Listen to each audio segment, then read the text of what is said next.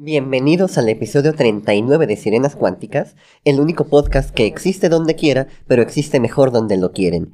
Hoy hablaremos de Mario Benedetti, el poeta de la nostalgia. Y el spoiler de hoy es, preparados, Mario Benedetti fue amenazado de muerte por la AAA. Ah, la chingada. Y por el cibernético, cabrón. En un universo con terraplanistas y quesadillas sin queso, Sirenas Cuánticas es un podcast donde el arte, la ciencia y la historia confluyen con los hechos. Bienvenidos. A la derecha del Padre, como siempre, está Jesús, pero a mi derecha está Tabo. ¿Cómo estás, Tabo? O San Martín de Porres. También. Si se quieren ir más así. Sí. Y a la izquierda del Padre, supongo yo que está el Espíritu Santo, una cosa así, pero a mi izquierda está Daniel. ¿Cómo estás? Yo aquí también embarazando vírgenes. Digo, ¿Qué? A ver, No, no, no. ya empezamos mal. no, no, ya me, me van, me van a cortar, me va a cortar mi novia. ¿no? Sí, por favor. Sí, No, no, por lo del Espíritu muy- Santo, nada. Estuvo es muy brutal. ¿eh?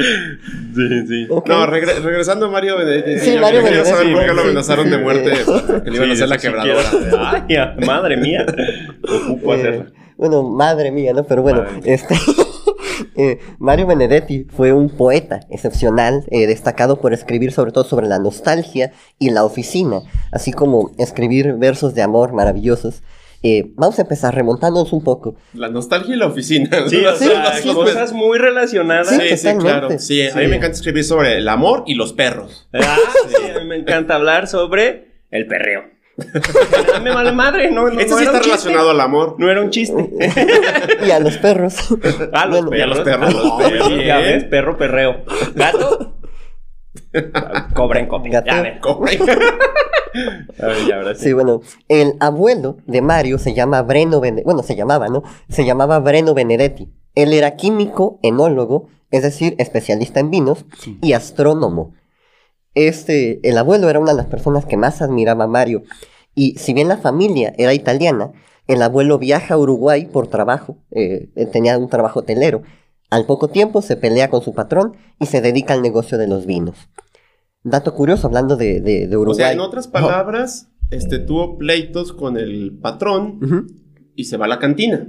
Sí, Sí, pues sí. Trabajaba, me peleé y me dediqué al vino. Sí, a huevo. Yo he escuchado mucho. Sí, sí, sí. Y, y, pues eh, justamente se dedica al vino porque estaba en Italia y se vino a América Latina. Y se Eh, vino. Te das cuenta, o sea, son las tres cualidades de ser mamador, güey. Saber de vino, saber de ciencia y haber ido a Europa. O sea, ya, ya con eso ya eres un white eso. por definición. Ya, ya. Sí, sí, sí, Ya, muy- saber de vino. Mm, Hasta le hacen así, y le hacen así. No, no hagan No, y luego, y luego lo escupen. Eh, lo- mm, mm, buena cosecha. ¡Ay! ¿Para qué le escupes, pues, güey? Una, vez- una vez, perdón, es que una vez to- tomé un curso de eso y no supe nada porque sí nos ponían y, y los demás.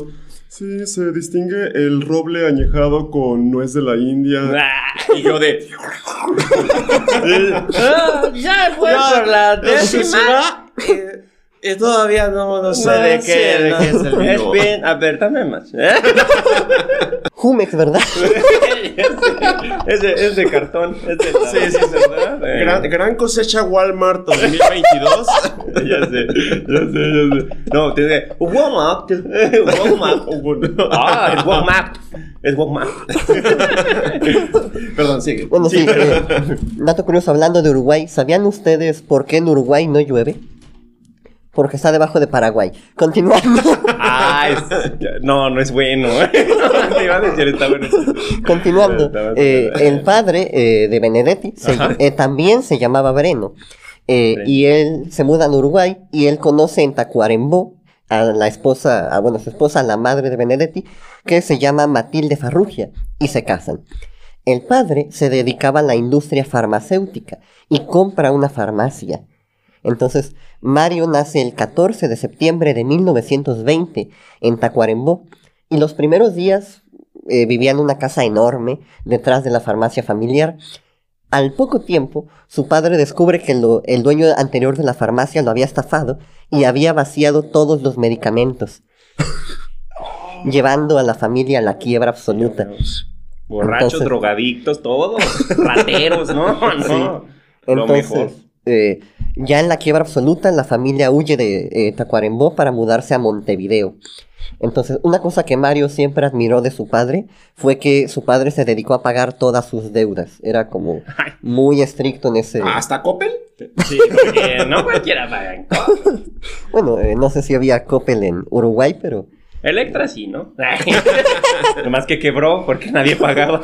¿Eh? Mal modelo de negocio, chamo. Ah, un dato curioso, algunos años después, el padre de Benedetti, Breno, va a jugar a un casino a la ruleta y descubre un truco para ganar siempre. Entonces, el padre... Una un- pistola.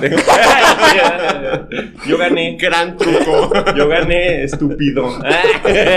A ver, no, ya di el, ya di el truco. A ver, déjalo anoto. A ver. No, entonces, el padre utiliza el truco y junta el dinero suficiente para mantener a su familia por un mes y luego no volvió a jugar en su vida. Entonces Mario siempre lo consideró una persona muy honrada y de esta forma es que el padre educó a Mario, ¿no?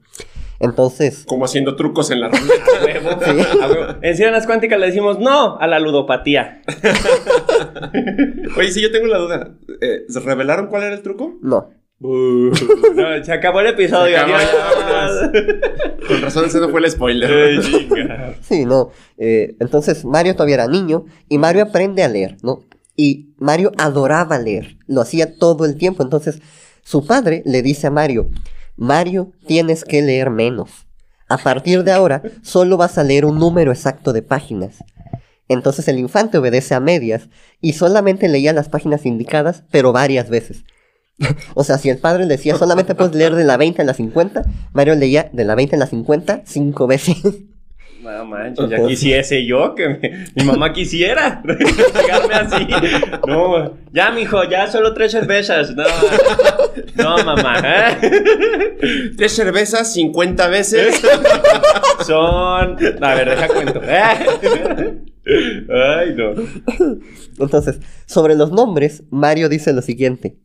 Mi padre se llamaba Breno Mario Esmundo Renato Nazareno Rafael Armando. Lo repito, no porque los nombres sean gratis, tienes que ponerle todos los que se te ocurran.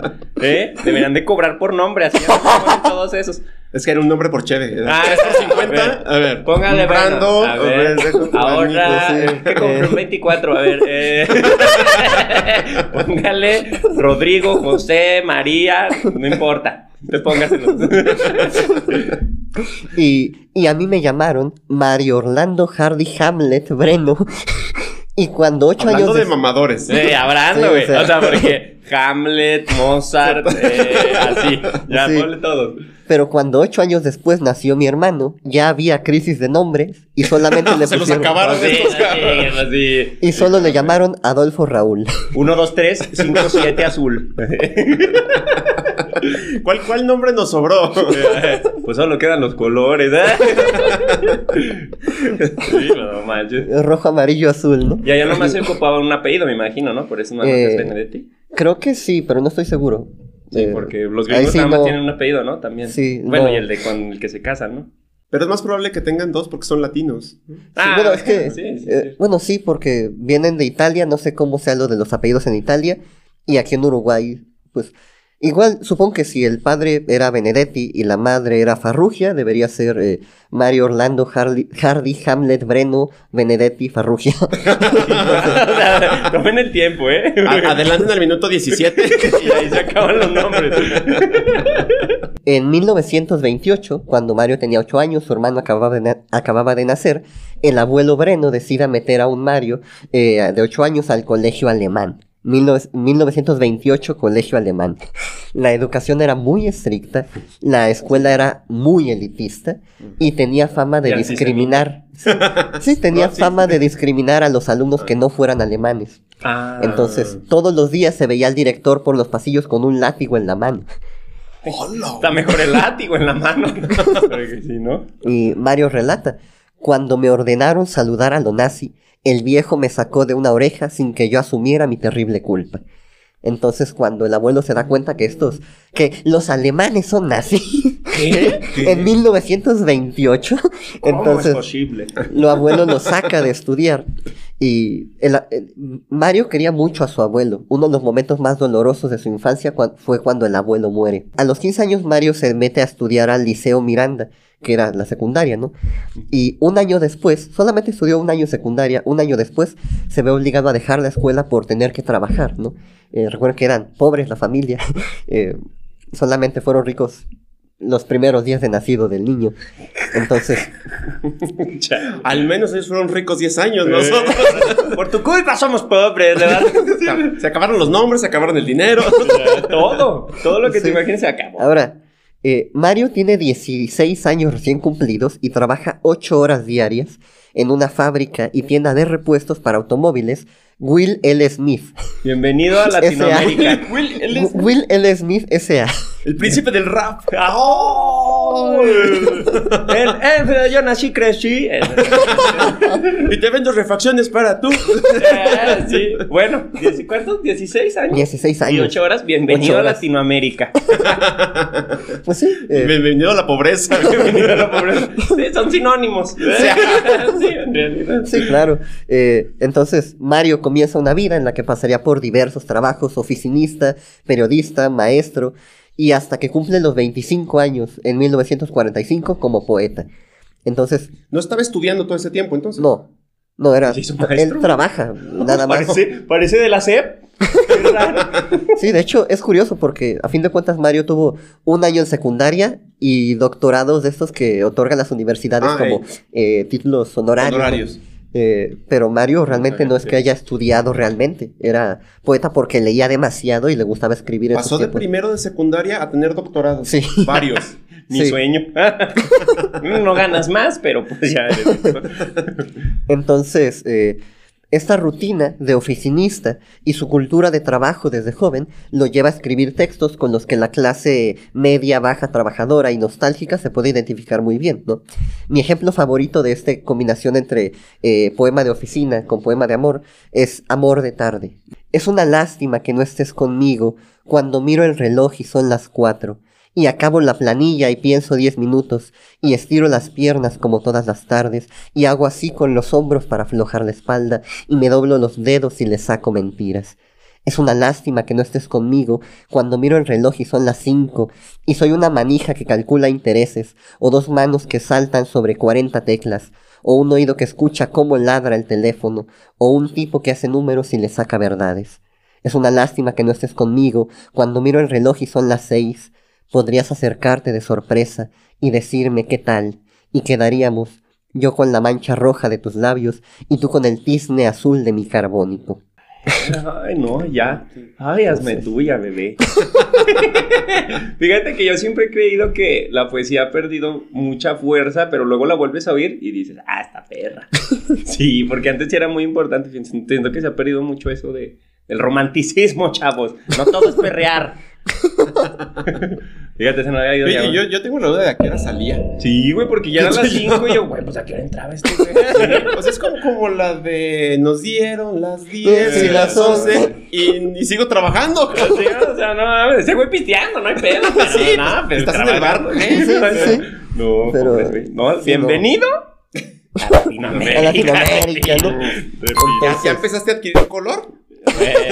No, no lamento. Sí, entonces eh, era todo un romántico Benedetti. Cuando tiene 26 años, se casa con Luz López Alegre, a quien conocía desde su niñez y con quien tendría un matrimonio de 60 años hasta el fallecimiento de ella en 2006. Entonces, relata Mario, tardé seis años en decírselo y ella un minuto y medio en aceptarlo. Casarse con alguien que lleva la luz y la alegría en su nombre parece una buena inversión. Ah, está buena. Ah, la- sí, no, con razón le dijo que sí. Sí, yo quiero una novia así, porque luego si me ando con una que se llama Yesenia, pues qué chingados escribe. Ay, no, acá busco una que se llame Luz. Eh. No, a ti te va a Y decir. ya le voy a decir, no, es que, ¿qué querés? Sí. Tengo un poema. ¿Eh? No, si, si, si va a ser, te va a decir. Me llamo Luz. Tengo la luz en mi nombre. Tú la oscuridad en la piel. ¿Ya ven? No, eche, no, ya me voy aquí, puro poeta. Yo nomás sé perrear. Eh, sí, sí, sí. No, mejor no. Mejor no. Me va alegría. Ale- alegría, sí, alegría. sí. Me va a decir. Pues sí, Luz decir. López Alegre. Eres Eh, tan científico como los juguetes de mi alegría. Así me Te rompes a los dos años. Así. Sí. eh, eres como eh, un juguete porque eres mi alegría y te rompes fácil. Eh, Juego contigo y te desecho. Ay, no, no, eso sí no me meto ya. y eres barato, no, no es cierto. Eres No, no, no, no, no, no, no, no, no, no, no, no, no. Pues ten, caro no salgo. Seamos sinceros. Se lo presto a mis amigos. Amigas, amigas, no hay Amigas. problema. No sean envidiosas, chavas. A ver, a Bueno, ver. eh, cambiando de tema, eh, regresando a Benedetti, ¿no? Eh, ah, sí, era de sí, sí, Ah, sí. sí es cierto. Eh. Sí, estamos hablando de Don Omar. Bueno, a ver. En aquellos tiempos de juventud, Mario adolecía mucho su presente, ¿no? Las ideas se le hacían viejas, la sociedad se le presentaba mediocre, anticuada, poco estimulante, y era muy aburrida para el clase mediero tirando a clase baja de oficina como lo era él, ¿no? Entonces, a los 25, un año antes de casarse con Luz, comienza a escribir poesía. Y Mario lleva a Uruguay la innovadora prosa simple, ¿no? Para el pueblo, como se puede ver en sus poemas de oficina, que es un libro de él. Es como, él no, como habrán visto, no es un poeta estructurado del todo, no tiene una eh, rima ex- exacta, sino que se dedica más al verso libre y a una prosa que todo mundo puede entender, ¿no? Entonces, en 1953, Mario tiene 33 años, inicia la Revolución Cubana. Y eso, y con ella, Mario encuentra una salida a su pérdida de presente, ¿no? Entonces, el, para el poeta, la revolución viene a cambiar lo anticuado y lo mediocre, y el poeta se vuelve cada vez más participativo en los movimientos que azotan a América Latina. Entonces, dura, dura un año, de 1959 hasta 1960, escribiendo de 12 a 2, que era su descanso de oficina, su novela más célebre, La Tregua. O, o sea, en el descanso se ponía a escribir Sí. la novela Sí, de 12 a 2. Ya quisiese. sí, de- Y hay gente que no tienen esos trabajos y no pueden empezar la tesis. Bien raro. ¿Sabe de quién hablará? Ni idea. Tabodetti. Sí, no, lo quisiese. Ah, quisiese yo. Yo también. Ay, ay. Pero sí, chavos, en su descanso escriban. ¿Qué tal que eres el nuevo Sí. Benedetti, José María, Hamlet, Augusto, Brian. Sí. Brian? Tavo le escribe a su tesis, es una lástima que no estes conmigo cuando miro el reloj y son las 5. Eh, ya sé, ya sé. Oh, ¿Por qué Son no te escribes seis. sola, hija de perra? eh? Vaya, sí sería bien. Ya- No manches, ¿por qué no se escribe sola, desgraciado? Entonces, eh, como podrán ver, era oficinista y poeta, ¿no? O sea, tan oficinista era que su novela más importante la escribió en horario de 12 a 2, que era su descanso. Entonces, em, Ya ven, los godines tenemos oportunidades, Sí. chavos. justamente por este tipo de cosas es que se le consideraba a Mario el poeta del pueblo, ¿no? Entonces, un, cuando llega la revolución y todo esto, sus escritos se empiezan a tornar críticos hacia el orden establecido y se vuelve enemigo del gobierno.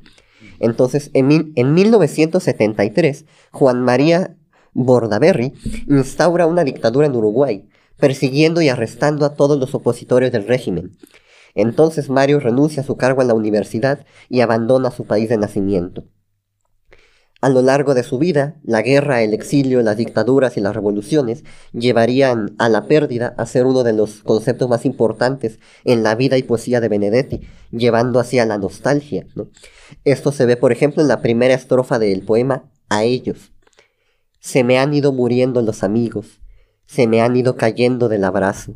Me he quedado sin ellos en el día, pero vuelven en uno que otro sueño.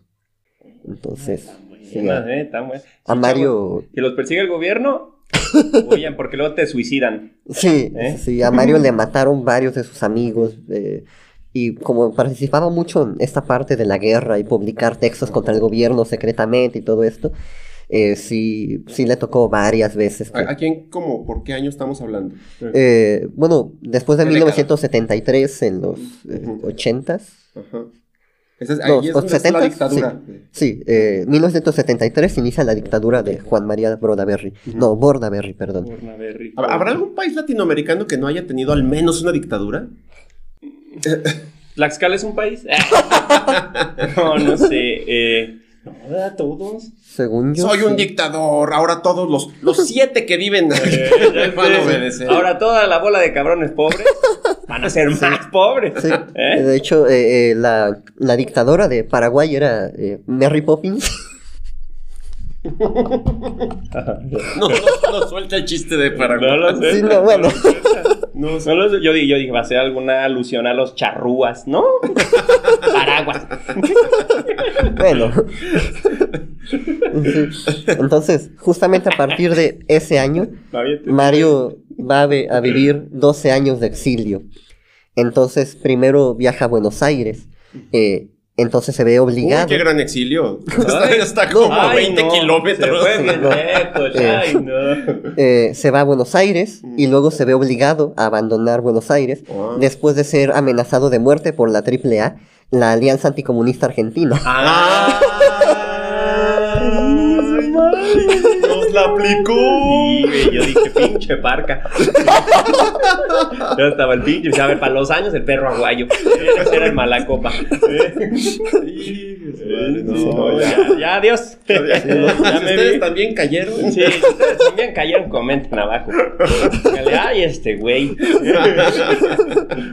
Se me han ido cayendo, muriendo los amigos en el ring, ¿no? Se me han ido cayendo de la llave. Se me han ido cayendo del ring. Eh, sí, Sí, yo sí, sí. dije, sí, va a sacar ahorita un chiste así, ¿no? Sí, yo estaba esperando que en el exilio iba a llegar a México. Eh, y, Y la triple A, aguayo, el eh, perro le iba a agarrar. Algo así. eh. ¡Órale! Órale, ese pinche cerillito. De 12 a 2. Eh, ay, te va ahora a las 5 por 4, 8, 16, así. En vez de nos vemos a la salida, nos vemos en tu descanso. Eh, sí. Ya no escribas, ¿eh? De 12 a 12 subía al ring.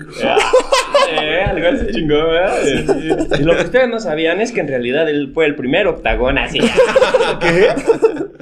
De hecho, creo que tiene un poema que se llama algo así como. Bueno, es- no es octagón, pero es algo sobre octágonos, creo. Ya ves, todo está, Oh, todo está sí, ahí guardado, está. chavos. Él era octagón, ya, se acabó. Sí, entonces. eh, luego eh, viaja a Perú, donde va a ser deportado de nuevo a Buenos Aires. Luego viaja a Cuba.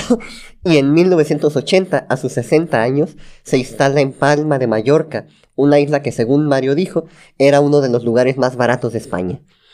Entonces, ese mismo año, el gobierno uruguayo convoca un plebiscito para crear una constitución que legitime al régimen. Entonces, la propuesta es rechazada con 57% de los votos en contra, iniciando así el proceso de apertura a la democracia en Uruguay. Entonces, Mario se mantiene todavía exiliado un tiempo, se muda a Madrid por el asma que sufre. Entonces suma así cuatro patrias, una por cada exilio. Pero ¿qué tiene? O sea, ¿por qué Madrid?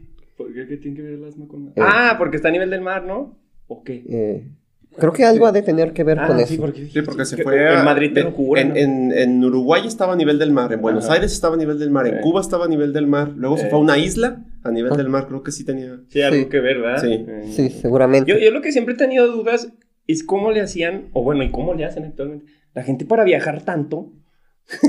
yo no puedo, no tengo dinero. Y Pues- digo, ¿cómo le hace la gente para viajar tanto? Yo aquí no voy ni a Tacualeche. Es un rancho de, una, de 20 minutos de Sí. aquí, o sea. Pues Ay, y- Italia también es más nivel del mar, pues Así, está bien bueno, chiquito. ¿Ya ven? ¿Qué les digo? Sí. Entonces, cuatro pero bueno, ajá, sí. eh, aunque a, a- a Italia nunca se fue a vivir, según yo. Ajá. Nada Nada, más, más, fue más. Uru- eh, no, es ahí de ayer era su abuelo. Eh, Ahí era su abuelo. El El abuelo, abuelo, llega el abuelo. a Uruguay. Ahí su padre conoce a su eh, madre. Ah, se casan ya. en Uruguay Sí. y ahí nace a los hijos de mil nombres y luego ya. Sí, sí, sí. Se Entonces- Como el mil máscaras. el El mil nombres. Hay muchos, hay muchos, hay muchas dudas. No Sí, sabemos pero- quién será, pero. Sí, o sea, respondiendo a tu pregunta, yo creo que si te, si te amenaza de muerte la AAA, sí te vas del país. O sea, te la ingenias como puedas para ir. Pero Sí. ¿cuál triple A? Ya no qué. Sí, o sea, la Alianza Anticomunista Argentina, yo digo ah, que sí. ok, la alianza, porque sí, Sí. yo dije, no. y si te la- amenaza Alfredo Adame, Uy, no, te va a dar las patadas de Ay. No, oye, qué miedo que te piquen el... Bueno, a ver, ya continuemos. no Sí, no, entonces, eh, por esto mismo es que el exilio es un tema elemental en la vida y poesía de Benedetti, ¿no? Quien nos dice de hecho, el escritor que vive desgajado de su suelo y de su cielo, de sus cosas y de su gente, no es alguien que aborda el exilio como un tema más, sino un exiliado que además escribe, ¿no? Entonces Benedetti se considera primero exiliado y luego escritor, porque es más importante para él el exilio que, que la poesía, ¿no? Entonces, para Benedetti el exilio provoca la nostalgia y al escritor el día que fuere se le nota en un ojo cada, en cada ojo un poco de ella. Entonces, En 1985. Iba a decir, no, es que te iba a decir. Aníbal nomás tenía. Aníbal tenía poquita nostalgia. Pero mira, Sí. nomás se le veía poquito. Ah, porque también lo exiliaron. Sí, claro, Sí, por eso te para entender mejor, vayan a ver el Como que extraño. Sí, eh, Episodio 34. 34, sí, sí, sí. En 1985 se restaura la democracia en Uruguay y Mario regresa a su país natal. Entonces, eh, para Mario, la infancia es un privilegio de la vejez, porque solamente uno siendo viejo puede regresar, ¿no? Entonces, eh, cuando recordamos la infancia para Mario, solamente solemos recordar lo bueno de la infancia y nos engañamos hablando del pasado como si fueran los buenos tiempos, ¿no? Pero Mario, teniendo la vida tan difícil que tuvo, no cae en esta trampa de llamarle buenos tiempos a todo lo que vivió en el pasado. Mario nos dice que la infancia es otra cosa, que es un poema buenísimo que se llama, literal, La infancia es otra cosa, les recomiendo ir a verlo. Y Benedetti, en este mismo sentido, acuña dos términos, el desexilio y la contranostalgia. Entonces, Mario no mira al pasado y lo ve siempre alegre, sino que lo mira crudamente, como es, y se debate entre el pesimismo y el optimismo. De hecho, bien dice Mario que un pesimista es solo un optimista bien informado. ¿Qué les dije? Yo se los dije, la ignorancia es la felicidad del humano. Se los dije en un episodio, el episodio antepasado, se los dije. Sí, sí, sí. Sí, totalmente. Entonces, sí, eh, un pesimista, solo un, opti- un optimista bien informado. Y justamente Mario no es que quisiera ser pesimista, es que era muy optimista dentro de la crudeza en la que vivía, eh, pues, todo su contexto, ¿no? Entonces, Mario lucha internamente entre la nostalgia y la idealización. Y la infancia es otra cosa de la que se recuerda, ¿no? Es cruda, es difícil. Y a veces todo recuerdo se parece a la infancia en eso, ¿no? Que uno la recuerda bien, o sea, uno piensa en el ayer y dice, ah, los viejos tiempos, ¿no? Cuando yo era feliz, pero realmente en ese momento la mayoría no era feliz, ¿no? Entonces, el desexilio, ese volver a la patria de la que uno ha sido exiliado, no es solamente regreso. El desexilio, así como la infancia, es otra cosa. Entonces, Mario vuelve a Uruguay y se encuentra con un Montevideo que no es ese Montevideo de su infancia. Así como su infancia tampoco es esa infancia de su niñez, ¿no? Mario narra ahí en varios poemas cómo llega y los árboles de su niñez están podados, las calles ya no son las mismas, la gente ya no vive en las mismas calles. El T por 8 de la esquina ya no ¿eh? Sí, eh, al T por 8 se lo madrió la AAA, entonces... eh, sí, ya el país es completamente distinto, ya regresa, pero no regresa al mismo país que dejó en su infancia o en su eh, adultez, sino que regresa a un país distinto. Y esto es lo que él llama el desexilio, la contranostalgia, volver y que no sea como uno lo pensaba, ¿no? Entonces, el poeta va y viene varias veces de, Montevideo a Madrid, hasta que al final, después de tanto tiempo, decide quedarse en su primera patria, en Uruguay. Y después de haber vivido una vida de exilio, nostalgia, movimiento social, y después de dejarle al libro 80 libros, Mario Benedetti muere de asma el 17 de mayo de 2009, tres años después que Luz López Alegre, su esposa de 60 años. Luz López Alegre. Sí, Yo entonces... conozco una Luz López, saludos. No, no es alegre. Pero es latinoamericana, entonces alegre que tú digas, no es. Saludito. es alegre, pero no de apellido. Entonces, eh, para cerrar, me gustaría recitarles mi poema favorito de Benedetti, que justamente cierra muy bien, que se titula Irse. Del trabajo. pues urge.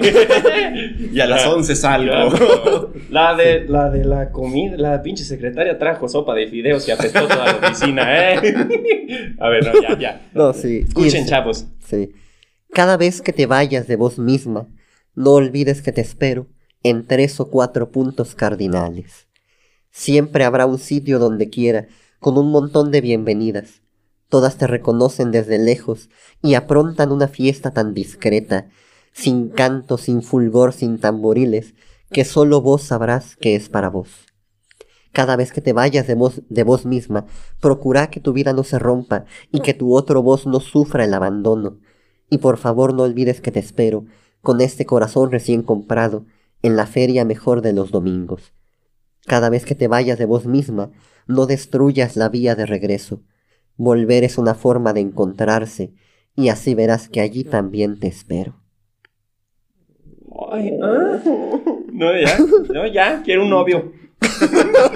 Poeta. Poeta, poeta. Sí, no sí. se puede. Con ocho me cansé de nombres. solicitudes de hombres. Pero- Sí, menos de siete nombres no. No. Ni se gasten. No. no, ¿para qué? No pierdas tu tiempo, papi. La verdad. Sí. No, fíjate, yo nunca me he entrado a la poesía esta chingona. Bueno, yo creo que porque ya me estoy poniendo viejo, ¿verdad? Pero, Pero sí. Y sí, esa es la vida y un poco de la obra de Mario Benedetti, el, poem- el poeta de la nostalgia. Como Totalmente. que sí, como que para ser famoso primero tienes que tener una vida así bien trágica, ¿no?